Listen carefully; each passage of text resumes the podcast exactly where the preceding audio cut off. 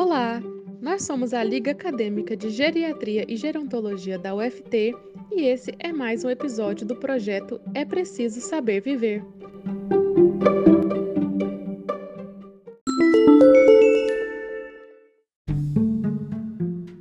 Olá, pessoal!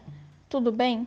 Hoje nós iremos abordar um tema muito relevante no processo de envelhecimento, a sarcopenia que é a perda muscular, um processo natural, mas que pode ser monitorado, como após 50 anos de idade, onde acontece a mudança da massa muscular, levando à perda de força física, um componente primordial para as funções físicas, da mobilidade e vitalidade.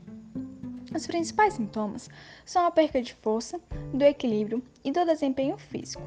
Para a recuperação dos músculos, é preciso se manter ativo e evitar o sedentarismo além de manter uma alimentação adequada, com proteínas e nutrientes, como feijão, frango, ovos, banana e aveia.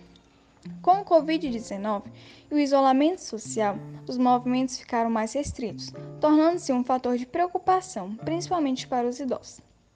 O estilo de vida sedentário e o consumo de alimentos industrializados são um dos principais fatores de risco.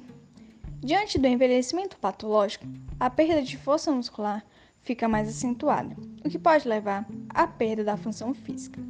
A sarcopenia aumenta o risco de quedas e prejudica a autonomia dos idosos. É necessário que, nesse período de isolamento social, mantenha uma rotina de exercícios em domicílio, além de uma alimentação saudável com consumo proteico adequado, sempre com acompanhamento profissional.